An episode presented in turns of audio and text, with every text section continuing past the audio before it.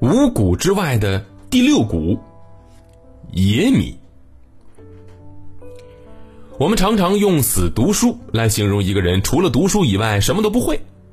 而在古代呢，文人常常会用说“啊，四体不勤，五谷不分”来讽刺那些缺少实践活动、脱离生产劳动的人。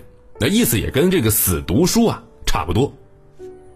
哎，那么小朋友，你们知道“五谷”是指哪五谷吗？五谷在古代有着多种不同的说法。最主要的有两种，一种是指稻、黍、稷、麦、菽，而另外一种是指麻、黍、稷、麦、菽。不过呀，在古代啊，其实还有着第六谷，它就是逐渐被我们遗忘了的野米。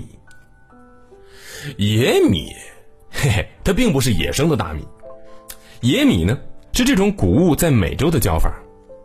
在我们国家古代，它的名字叫做菇。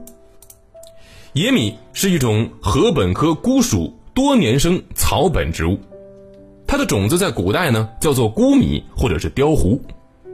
其实啊，在秦朝以前，菇是作为一种填饱肚子的谷物来种植的。古人把菇米加入到了五谷，合成六谷。但是到了后来呢，唐朝，菇的植株开始慢慢变异。它的茎秆生长的十分膨大，会成为一种美味的蔬菜。而从那个时候开始，我们国家就开始不再重视菇米了，而种植菇的唯一目的，只是为了获得脆嫩清甜的蔬菜。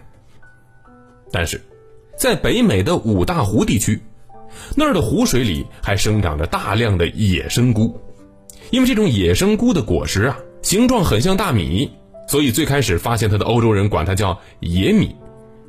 虽然这种说法不正确，但是久而久之，大家呢也都叫习惯了。这种野米的果皮呢是黑色的，磨出来的淀粉呈白色。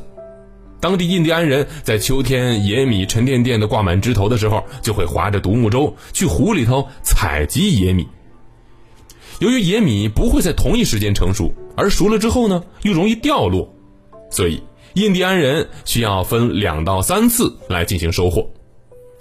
在野米成熟之前，他们会事先把几个菇穗捆扎成把，等到成熟期收获的时候，有两个妇女共同乘着一条独木舟，一个人把穗头弯下来，而另外一个人用木棒轻轻敲打穗把，让野米掉进随身携带的袋子里，或者直接掉进独木舟里。